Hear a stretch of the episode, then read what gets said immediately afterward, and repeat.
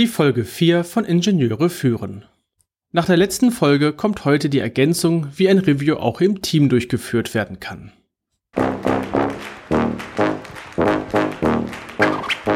Guten Tag, hallo und ganz herzlich willkommen im Podcast Ingenieure führen, der Podcast für Führungskräfte in der Elektronikentwicklung.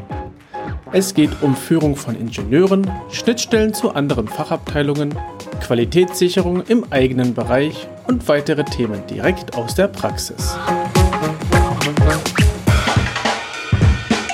Guten Tag, mein Name ist David Kirchner, ich bin Führungskraft in einem mittelständischen Unternehmen, freiberuflicher FPGA-Spezialist, Reviewer und Lehrbeauftragter an der Beuth Hochschule in Berlin. In der letzten Folge sind wir zusammen durchgegangen, wie man ein Review alleine durchführt, beziehungsweise mit welchen Hilfsmitteln man ein Review durchführen kann. Jetzt kann man ein Review natürlich auch mit mehreren Leuten durchführen und nicht nur alleine. Und das ist heute die Ergänzung, wie man ein Review im Team durchführt, was hier zu beachten ist und vielleicht auch welche Unterschiede es hier gibt. Gerade bei komplexen Systemen ist es nötig, dass mehrere Leute die Unterlagen begutachten und entsprechend versuchen, irgendwelche Stellen zu finden, die Probleme machen können. Das Ganze lässt sich sehr gut als Teamarbeit innerhalb der Entwicklung durchführen. Es müssen nicht zwangsläufig die Leute sein, die an einem Projekt arbeiten. Es können auch Kollegen aus derselben Abteilung sein, die allerdings nicht an diesem Projekt sitzen. Oftmals haben die Kollegen noch einen ganz anderen Blick auf diese, ähm, auf diese Hardware oder auf die Schaltung oder auf das Layout, wie, die, wie das Entwicklerteam.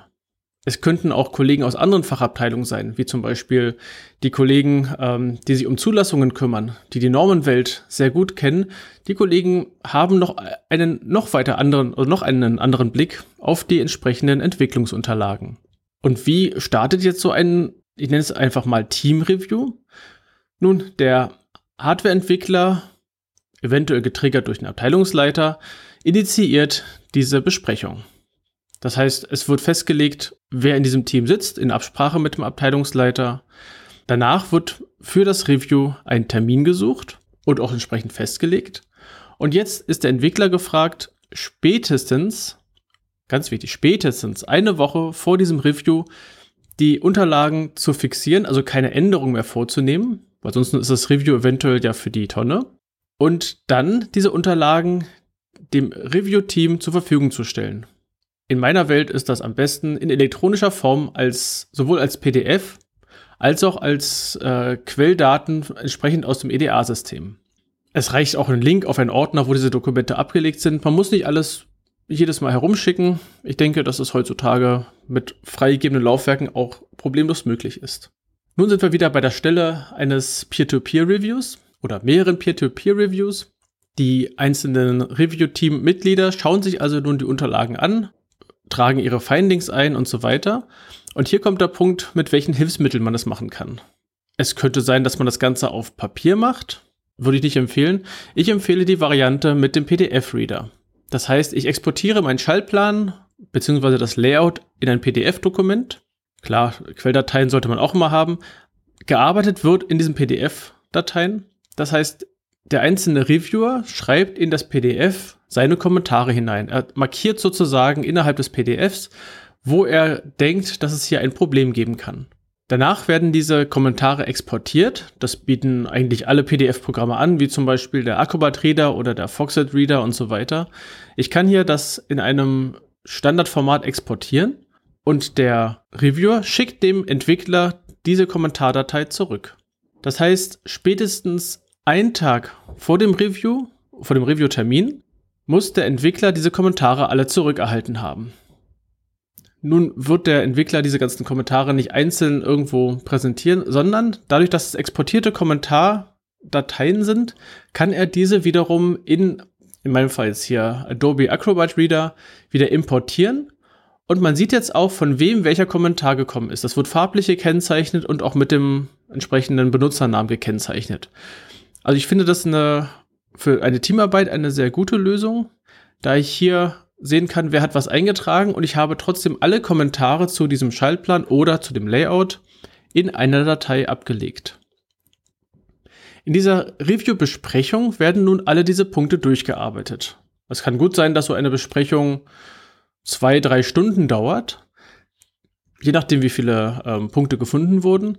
Und dennoch ist es eine sehr gute Lösung, weil durch die höhere Personenanzahl an Reviewern ähm, mehr Punkte gefunden werden, weil jeder einen etwas anderen Blick auf diese Schaltung und auf diese Layouts hat.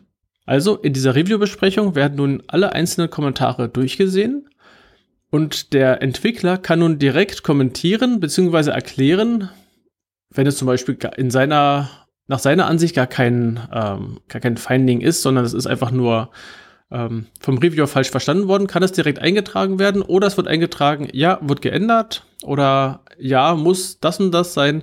Das heißt, hier kann der Reviewer oder der Entwickler das direkt eintragen und der Reviewer bekommt das ähm, live mit, dass diese Sachen entsprechend auch bearbeitet werden.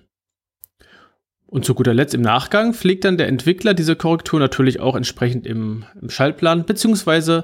im Layout ein. Und wenn der Entwickler das eingetragen hat, dann ist dieses Team Review sozusagen beendet. Das heißt, die, das, das Team kann sich wieder auflösen.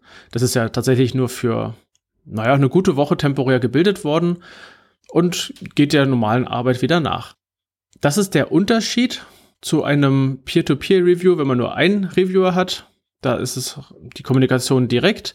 Hier ist es so, dass der Entwickler auch schon dafür sorgen muss, einmal, dass die Unterlagen verteilt werden. Die Reviewer haben die Pflicht, das entsprechend rechtzeitig zurückzugeben, also auch das Review zu bearbeiten, wenn sie damit beauftragt wurden. Und am Schluss hat man halt diese große Sitzung, groß im Sinne von, man hat, ich sage mal, fünf bis sechs Leute, die an diesem äh, Team-Review teilnehmen und dann entsprechend zwei, drei Stunden beiseinander sitzen und diese Punkte durcharbeiten. Alle Links und weitere Informationen findest du in den Show Notes unter ib-dck.de slash if004. Gerne kannst du mir einen Kommentar zu dieser Episode schicken. Ich freue mich über jedes Feedback. Die Adresse lautet feedback at ib-dck.de. Das war die heutige Folge des Podcasts Ingenieure führen. Ich danke dir ganz herzlich fürs Zuhören. Nutze das Wissen und die Tipps, um deinen Arbeitsalltag zu vereinfachen und zu verbessern. So sage ich Tschüss und auf Wiederhören bis zum nächsten Mal, dein David Kirchner.